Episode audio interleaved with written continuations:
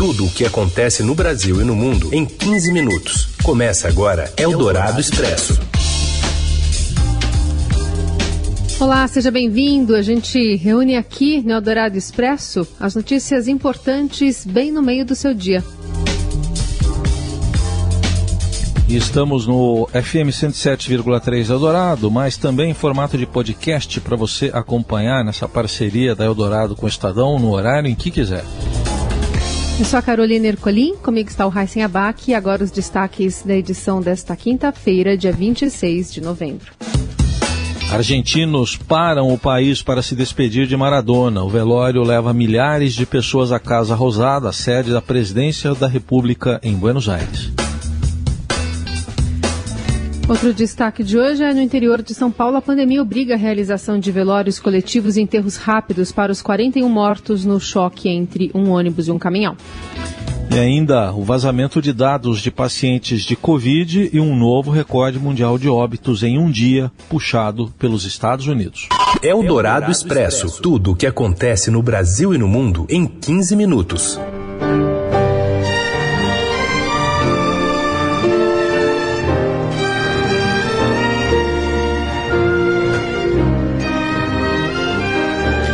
A gente vai agora atualizar as informações sobre as últimas homenagens ao craque Diego Armando Maradona. O corpo dele está sendo velado na Casa Rosada e a gente vai saber mais informações com o Rafael Ramos, que já está conosco. Tudo bem, Rafael? Boa tarde. Boa tarde, Carol. Boa tarde, Heisten. Boa tarde, ouvintes. É, então, está sendo velado nesse momento é, o corpo é, do Diego Maradona é, ex-jogador que morreu ontem aos 60 anos na Argentina. É, e como já era esperado, um velório que está reunindo uma multidão lá na Casa Rosada, sede é, do governo argentino. É, as filas nesse momento é, têm mais de 5 quilômetros é, de aglomeração desses fãs do Maradona. É, as autoridades esperam que cerca de um milhão de pessoas passem pela Casa Rosada para o último adeus a Diego Maradona. É, um jogador excepcional, campeão do mundo pela Argentina em 86, é super campeão também pelo Napoli na Itália, é, idolatrado na Argentina. Então, por isso a gente vê é, esse velório é, tão emocionante e comovente lá em Buenos Aires. Lembrando que desde ontem o presidente argentino, Alberto Fernandes, já havia colocado todo é, o governo à disposição da família do Maradona, é, disse que a família poderia escolher onde seria realizado é, o velório, e então optou-se pela Casa Rosada. O Maradona é apenas o segundo esportista a ser velado na sede do governo argentino. Antes dele, em 95, lá também foi velado o corpo do Juan Manuel Fangio, piloto cinco vezes campeão mundial na Fórmula 1, e agora então temos o velório do Maradona lá em Buenos Aires. Bom, o Rafa, o próprio presidente Alberto Rodrigues esteve, Alberto Fernandes esteve lá com os familiares do Maradona, né? E tem muita aglomeração também, né? Nesse momento lá nas ruas de Buenos Aires. Exatamente. É, mesmo a gente vivendo a pandemia do novo coronavírus, mesmo com as autoridades recomendando ali né, o distanciamento social, alguns cuidados extras, mas nesse momento a paixão, a idolatria pelo Maradona falam mais alto. Então, sobretudo ali na porta da Casa Rosada, na Praça de Maio, muitos torcedores com faixas, bandeiras, é, cânticos, se aglomerando. A gente já tinha visto imagens parecidas com essa ontem à noite, é, ali no Obelisco, que fica na região central de Buenos Aires também. Torcedores foram até lá para homenagear o Maradona. É, às 10 horas da noite, em referência né, a camisa número 10 do Maradona, é, a gente teve lá em Buenos Aires é, um aplauso simultâneo, milhares de pessoas saíram às janelas para aplaudirem o Maradona às 10 da noite, e hoje a gente então tem essa aglomeração ali em frente à Casa Rosada, e como eu disse, é, as filas é, para as pessoas que é, querem dar esse último adeus ao Maradona já chegam aí a cerca de 5 quilômetros ali na região central de Buenos Aires. Muito bem, Rafael Ramos continua acompanhando todas as informações e atualização em tempo real também no portal do Estadão. Valeu, Rafael. Um abraço, tchau, tchau. Eldorado Expresso. Começaram ainda na madrugada de hoje os enterros dos 41 mortos no acidente entre um ônibus e um caminhão na rodovia Alfredo de Oliveira Carvalho, em Itaguaí, no interior de São Paulo. A maioria dos sepultamentos ocorreu no cemitério da cidade vizinha de Itaí, na região de Avaré. Itaí recebeu os corpos de 32 mortos. Desses, 22 foram levados a três ginásios de esportes da cidade para velórios coletivos. A prefeitura programou velórios com duas horas de duração e entrada apenas de familiares. As autoridades também determinaram o uso de máscaras e também a manutenção de medidas aí como o distanciamento social por causa da pandemia de coronavírus. A identificação das vítimas começou na tarde de ontem e por causa da capacidade limitada do IML de, de Avaré, um caminhão frigorífico foi usado para armazenar os corpos à espera dos exames. As causas do acidente ainda estão sendo investigadas. Eldorado Expresso. E o vice-presidente Hamilton Mourão minimiza a fala do filho do presidente Bolsonaro sobre a China e diz que é preciso diversificar a relação com o país. De Brasília, Emily Bank tem informações. Olá, Carol, olá, Heisen. Hoje, o vice-presidente Hamilton Mourão disse que a parceria entre Brasil e China oferece bases sólidas para expandir e diversificar as relações econômicas entre os dois países. Ele participou de um evento virtual do Conselho Empresarial Brasil e China, em que defendeu e explicou que a China é o maior parceiro comercial do país, quadro que não foi afetado pela pandemia da Covid-19. Em sua fala, o vice-presidente ressaltou a complementariedade das economias brasileira e chinesa e disse que o governo chinês identifica com clareza a nova dinâmica da economia mundial que alia crescimento econômico e sustentabilidade. O evento ocorre em um momento em que as relações diplomáticas com a China estão abaladas. Hoje, na chegada à vice-presidência nesta manhã, Mourão minimizou declarações do deputado Eduardo Bolsonaro, que nesta semana sugeriu que a China praticaria espionagem por meio de sua rede de tecnologia 5G. Exatamente o que você falou, declaração, nada mais do que isso. Tá? Nós estamos trabalhando aqui de forma, vamos dizer assim, objetiva e mantendo contato não é, com a nossa contraparte da China. Então, isso aí é, a gente segue o nosso trabalho normal aqui do governo. Na terça-feira, o filho do presidente apagou uma publicação em suas redes sociais que continham acusações nesse teor. A embaixada da China reagiu e chegou a acionar o Itamaraty. No evento de hoje, o Mourão também defendeu que a temática ambiental deve ser motivo de união e cooperação internacional e que isso não significa abrir mão da soberania de cada país. E apesar do Brasil ser alvo de pressão de outros países por conta da sua política ambiental, Mourão, que é coordenador do Conselho Nacional da Amazônia, avaliou que o patrimônio natural brasileiro ainda é pouco mapeado e aproveitado. Segundo ele, a inovação e o empreendedorismo são o caminho para a exploração de recursos naturais sem que o meio ambiente seja comprometido. Eldorado Expresso. O prefeito Bruno Covas, do PSTB, nega que tenha iniciado a distribuição de cargos para acomodar nomes dos 11 partidos que o apoiam na campanha pela reeleição em São Paulo. O Tucano é dono da maior coligação de legendas no primeiro turno e reparte entre indicados de ao menos oito partidos as 32 subprefeituras da capital. Em Sabatina, na Rádio Eldorado, nesta sexta-feira, Covas nega ter feito o loteamento de um segundo governo, mas defende que pessoas de diferentes bandeiras ocupem cargos na administração municipal.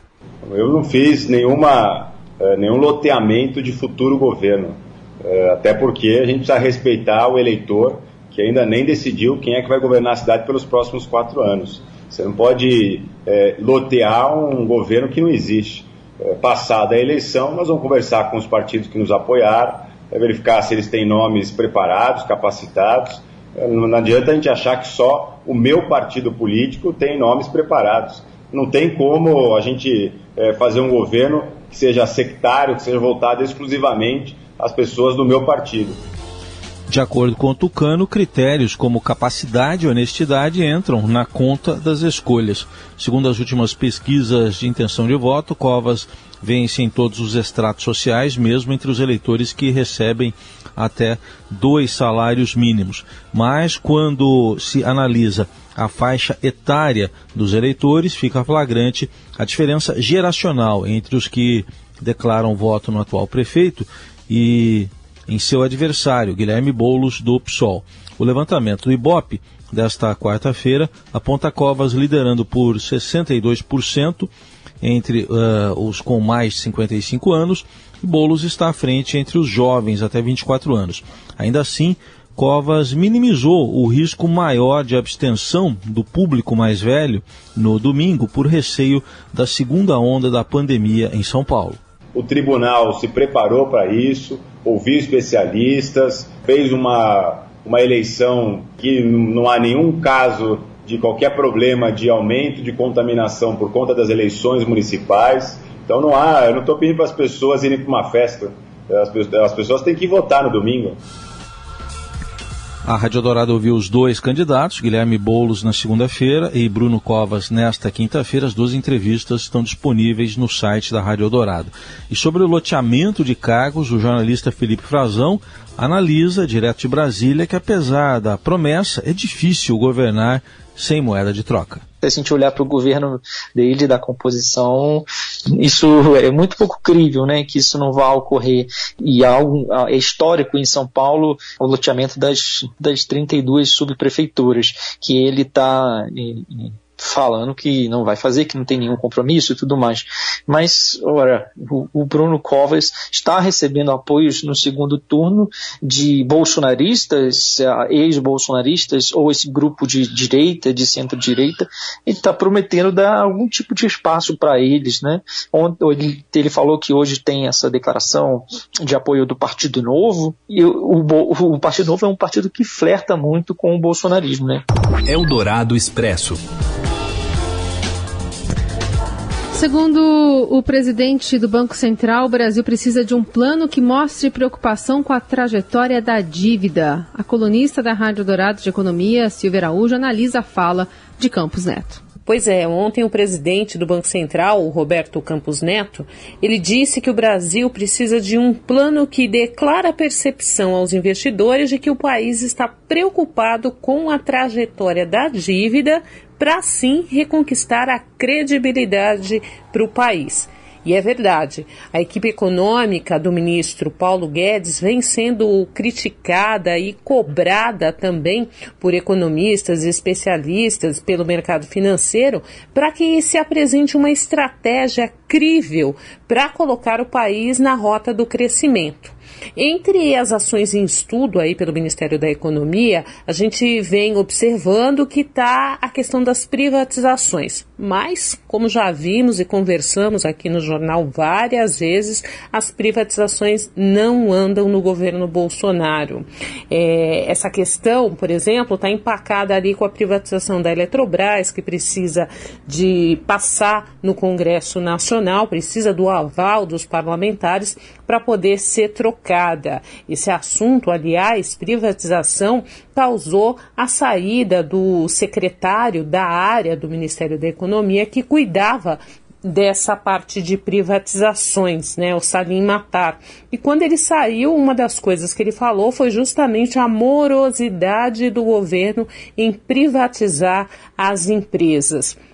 Eldorado Expresso. O mundo registrou ontem o maior número de mortes pela Covid-19 em um dia. Foram 12.785 óbitos, mais de 2 mil apenas nos Estados Unidos. Brasil, México e países europeus como Reino Unido, Itália e França também impulsionam os números, segundo dados da Universidade Norte-Americana Johns Hopkins. Até agora, a doença já matou mais de 1 milhão e 400 mil pessoas no mundo. Só em novembro foram 200 mil óbitos pela Covid no planeta. No Brasil, já são 170.804 mortos, de acordo com o consórcio de imprensa do qual o Estadão faz parte.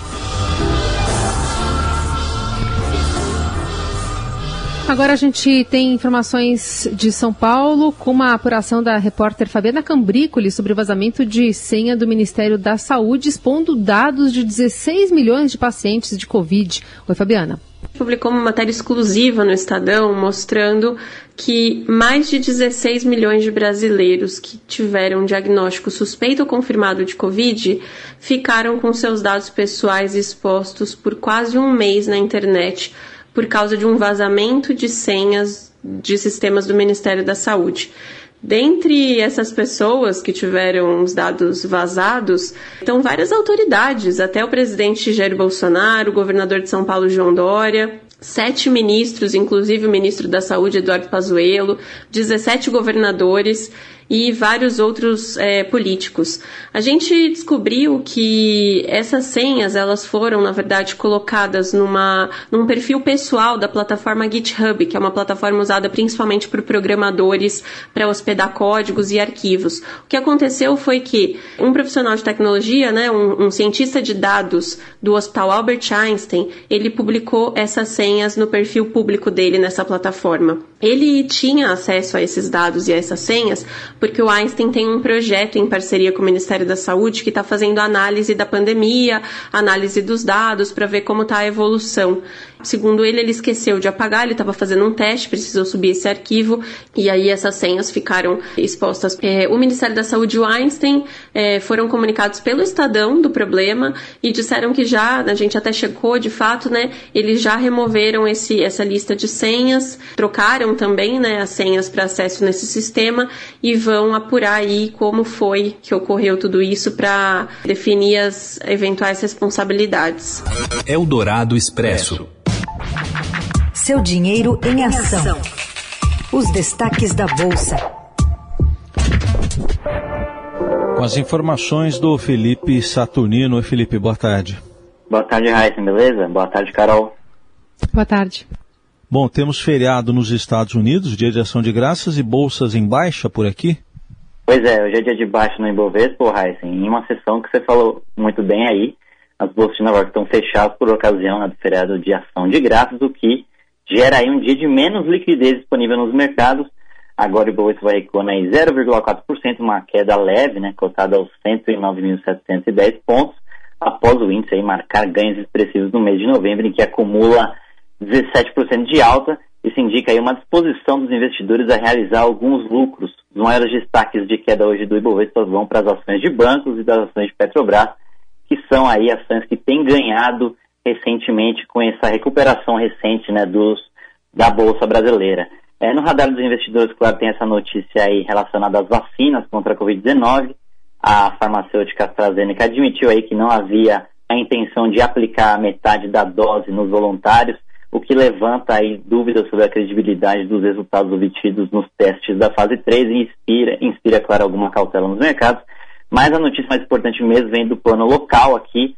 Ontem, o presidente do Banco Central, Roberto Campos Neto, disse que é ponto-chave para o Brasil conquistar a credibilidade com um plano que dê aos investidores a percepção de que o país esteja preocupado de fato com a trajetória da dívida pública. Ontem, de mais à noite, o ministro da Economia, Paulo Guedes, respondeu ao Campos Neto dizendo que se ele tiver um plano melhor, que seja pedido a ele qual seja o plano, o que gera aí um ruído né, no seio da equipe econômica, realçando esse, esse temor sobre a questão fiscal. Agora, no entanto, o dólar vai operando em leve queda, né, cotado a R$ 5,31, queda de 0,1%, refletindo o fluxo de entrada aí de recursos estrangeiros e os juros futuros também é, vão caindo, eles são mais sensíveis ao cenário fiscal, vão caindo aí após a realização bem sucedida do leilão do título do Tesouro Nacional, Heisen. Muito bem, informações é do mercado com o Felipe Saturnino. No fechamento do dia você encontra todas as informações no seudinheiro.com. Obrigado, até amanhã. Até amanhã, um abraço. Você ouve Eldorado Expresso.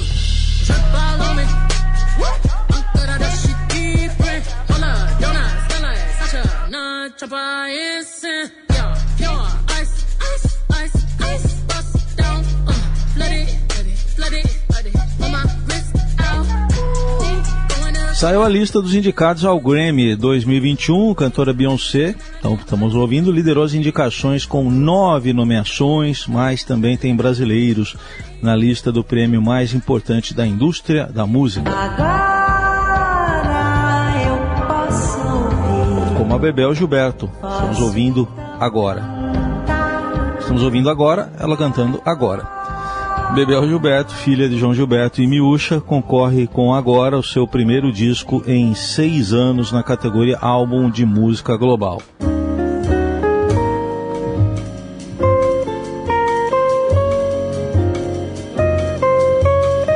Já o guitarrista e violinista Chico Pinheiro, a gente está ouvindo City of Dreams, que vive nos Estados Unidos, pode vencer como álbum de jazz latino com esse trabalho que estamos ouvindo. E a cerimônia de entrega será no fim de janeiro. Belo Horizonte, um século de vida no berço em Já no Grammy Latino, o compositor mineiro Toninho Horta, que estamos ouvindo com Belo Horizonte, foi um dos destaques da edição de 2020. Levou o prêmio de melhor álbum de MPB com o disco também com o mesmo nome, intitulado Belo Horizonte. E é com Toninho Horta que a gente encerra por aqui o Eldorado Expresso. Amanhã tem mais. Uma ótima quinta. Obrigado pela companhia, gente. Até amanhã. Você ouviu Eldorado Expresso tudo o que acontece no Brasil e no mundo em 15 minutos.